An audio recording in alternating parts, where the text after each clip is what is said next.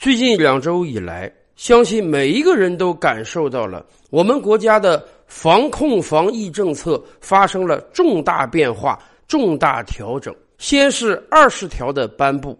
继而是新十条的颁布，一夕之间，实际上每个城市的防疫标准，我们每一个人的日常生活都发生了重大的变化。有的城市前些日子还全民核酸呢，而马上的我们就改变成了非必要不核酸。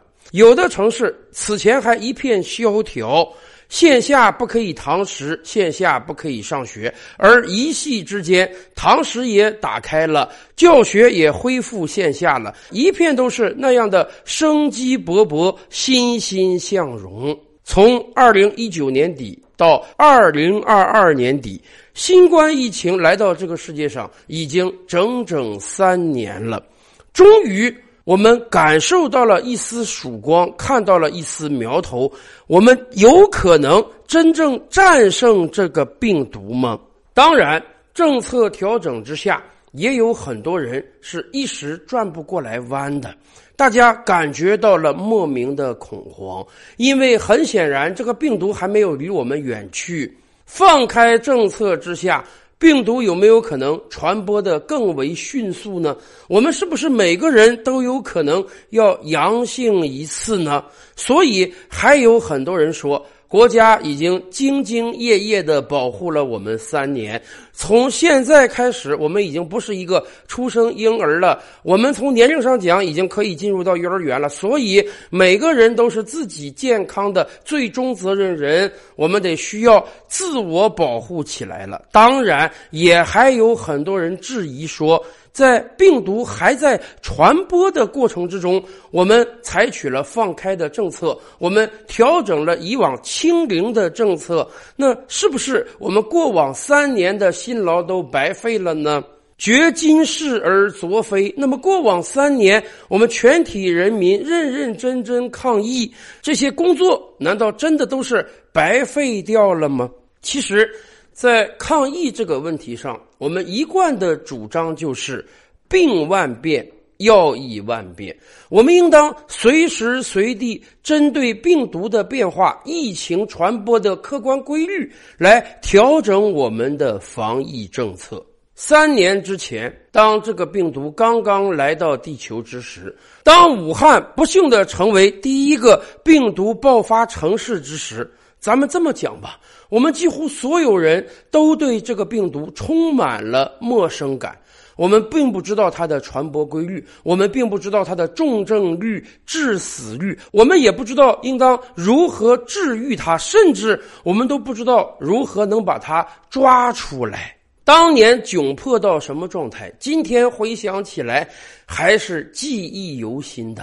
甚至当年你想测一次核酸，那都是千难万难的，因为我们没有足够的试剂盒。当然，社会上我们也没有足够的口罩，没有足够的吸氧机、呼吸机，医院里也没有足够的病房。一夕之间，我们是赤手空拳的迎战这场病毒的。所以，当年封城的决定是异常艰难的。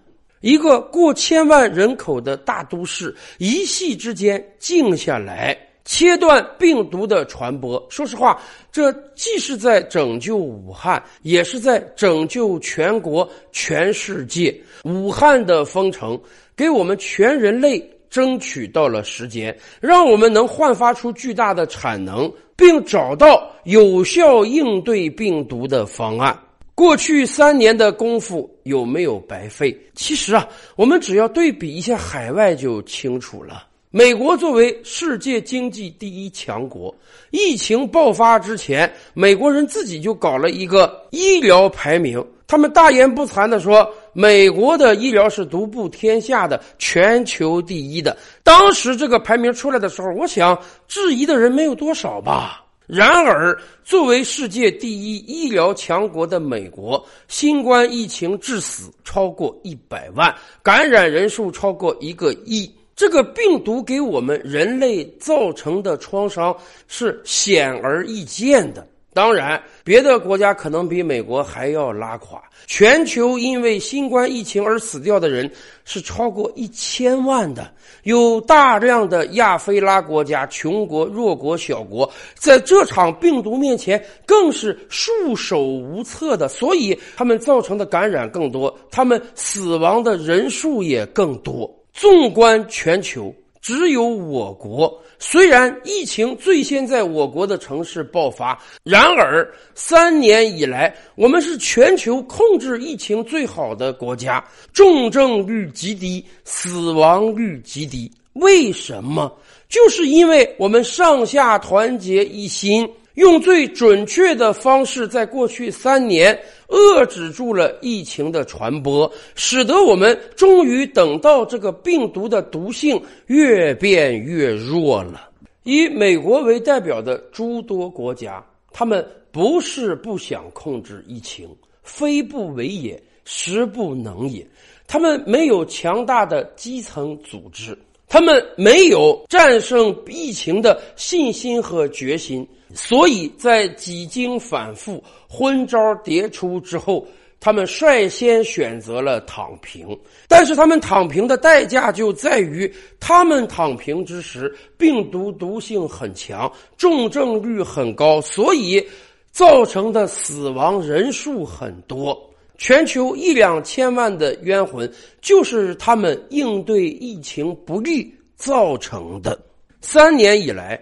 随着病毒的不断传播，我们人类终于渐渐意识到了一个事实，那就是这和二零零三年的非典不一样。非典病毒可能在夏季到来之时消失的无影无踪，然而新冠病毒不会。我们人类恐怕未来要长期与新冠病毒共存了。然而，好消息是，病毒如果想。长久的存活下去，它就必须把自己的毒性变弱，它不能杀死它的宿主，反之，它自己也会遭遇灭亡。所以，三年以来，病毒的毒性在慢慢减弱。因此，我们看到，在我国境内很多城市有百分之九十以上的无症状患者，重症率甚至只有万分之几，死亡人数也是非常非常低的。从某种意义上讲，这已经和三年之前的新冠病毒截然不同了。因此，我们在抗击疫情的政策上就要做出调整。如果我们人类有无限的资金，我们早就实现了核聚变，我们大量的工业生产都由机器人完成的话，那么我倒是相信，我们人类有可能永远的采取动态清零。以至于最终把这个病毒彻底扼杀，但问题是，今天科技上、经济上我们做不到啊！我们不得不做一个权衡，在抗击病毒和发展经济中间选择一个平衡。一方面，这个病毒的毒性是越来越弱了，但是它的传播速度是越来越快了。要用彻底防堵的方式把它根治掉，难度极高，代价极大。另一方面，三年以来，新冠疫情对全球经济的影响是极为惨重的。美国为什么在今年遭遇到了四十年未有之今天通货膨胀？美联储为什么要把基准利率从零升到百分之四？这就是因为美国要应对新冠疫情的影响，我国又何尝不是这样？二零一九年之前，我们每天都在计算着今年的经济成长率是百分之六还是百分之八。然而，二零二二年前三个季度，当我们获知经济成长率达到了百分之三的时候，我们都要说太不容易了。要知道，今年疫情对很多城市的影响。那简直都是致命的，我们还能保证百分之三的成长，太不容易了。然而，我们非常清楚，下一步病毒传播的速度会越来越快。如果我们还采用彻底清零的思路，严防死守的话，那我们这个经济很难迅速发展上来，将影响一大批人的基本日常生活。所以，政策到了。要调整的时候了。就像以往我们拿交通来举例子一样，只要你开车上路，只要我们国家发展汽车工业，我们就不得不面对一个事实，那就是我们每天都会有车祸。作为一个十四亿人口的大国，意外是随时随地都会发生的。我们每一年平均有接近十万人死于交通事故。但是我们并不能因为有这样的损失就不去发展交通了，就让大家把车放到车库里，永远不要开了。我们实际上是要追寻一个平衡的。如果我们生产出来的车有质量问题，如果我们的交通事故死亡率是今天的百倍千倍，那么我们倒真的是应当暂缓一下发展汽车工业。毕竟这个损失太大了。可是，如果反过来看，当我们能够把交通事故的发生量降到极小的一个范围，很显然，我们是必须在承担这个结果的前提下，大力发展汽车工业的，因为这对于全民族的幸福感和高质量生活更有益处。今天，其实政策的调整又何尝不是这样？面对病毒性越来越弱的疫情，面对重症率和致死率越来越低的疫情，我们适时的调整防疫的政策，把过往的樊篱打开，让全体老百姓在国境之内自由流动，让经济生活重新兴旺起来，让每一个人都能赚到更多的钱，荷包丰厚起来。这是我们在充分权衡利弊之后做出的选择。古代有一个故事，说一个饿极了的人到一个包子铺，连吃七个包子，终于吃饱了。但是他掏出钱结账的时候，却说：“早知道吃第七个包子才能吃饱，那我上来直接吃第七个算了，还可以少交一点钱。”然而我们非常清楚，没有前六个包子打底儿。你怎么可能在吃完第七个包子之后吃饱呢？我们人类对于疫情的防治和这吃包子又有何不同呢？当新冠疫情刚刚到来之时，它的毒性极强，它的致死率极高，所以我们必须拿出大无畏的精神来。一切工作的重中之重就是防疫。为了挽救全体老百姓的生命，为了让我们避开病毒、减少死亡，所以哪怕经济上承受损失，我们也必须义无反顾的去做。我们的严防死守。为我们换来了三年的安全生活。当美国那边每天数以百计、数以千计的人死亡的时候，我们可以安享全球最低的重症率和死亡率。